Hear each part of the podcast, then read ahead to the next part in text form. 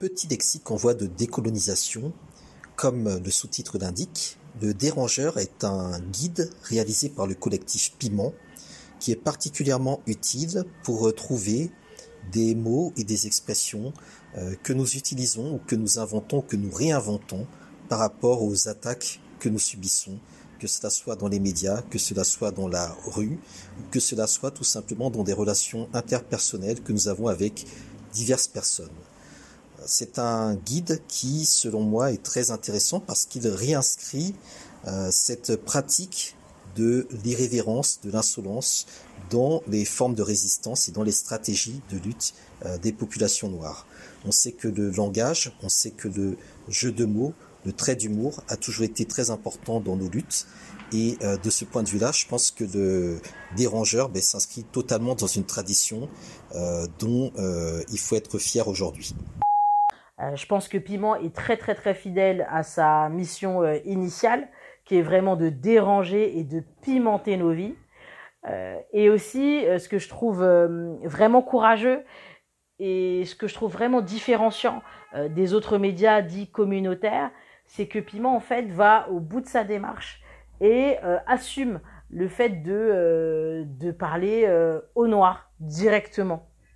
C'est-à-dire qu'on n'a pas tous ces effets d'explication de notre blackté à d'autres. Et, et, c'est ça que je trouve euh, hyper euh, hyper courageux et euh, hyper vrai aussi. Donc on a vraiment un truc authentique entre les mains et, et c'est un vrai vrai vrai vrai vrai moment de culture et j'espère vraiment que tout le monde va y adhérer et j'espère vraiment que ça va être un, un, un raz de marée.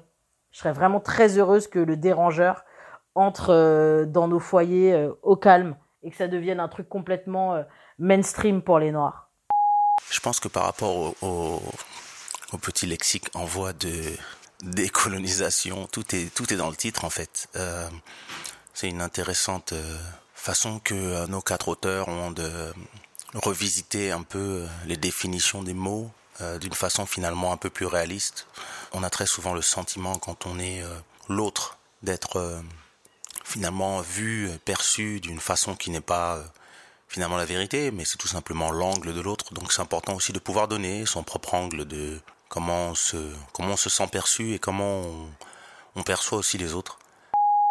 Alors moi, ce qui m'intéresse, ce qui m'interpelle dans le terme euh, le dérangeur petit lexique en voie de décolonisation, c'est le terme envoi de, qui me rappelle le fait que le processus de décolonisation des imaginaires, de la pensée, du regard, euh, est un processus en fait qui est jamais acquis, qui est jamais terminé, qui est jamais euh, achevé, et que euh, et que c'est une permanente rééducation, déconstruction, et que pour ça il faut des outils, il faut des outils bien aiguisés et euh, voilà, je, pense que la cellule de réflexion euh, qui a été Piment ces dernières années fait, partie des, dynamiques qui m'ont, qui m'ont, qui m'ont stimulé. Euh, Envoi 2 me rappelle aussi tout simplement le fait que la, décolonisation voilà, a, eu lieu d'un point de vue euh, institutionnel et officiel, mais d'un point de vue plus subtil et plus profond, ce travail reste vraiment à mener. Quoi. Le dérangeur petit lexique en voie de décolonisation. Alors, moi, ça me dérange pas, mais par contre, ça me fait rire. Euh, le, le sous-titre, il me fait rire parce que j'ai appris il n'y a pas longtemps que euh, on n'appelait plus les, les pays, euh, plus les pays sous-développés. J'ai été resté sur ça encore il y a quelques années. Et donc, euh, on dit officiellement en voie de développement. Donc, merci beaucoup ceux qui ont eu la gentillesse de nous sortir de notre condition de sous-développement pour nous mettre en voie de développement. J'aime bien l'ironie de ça, mais sinon le dérangeur, ça me dérange pas. Je le prends plutôt comme euh, euh, réécriture et du coup relecture de notions sociales, politiques, culturelles forcément.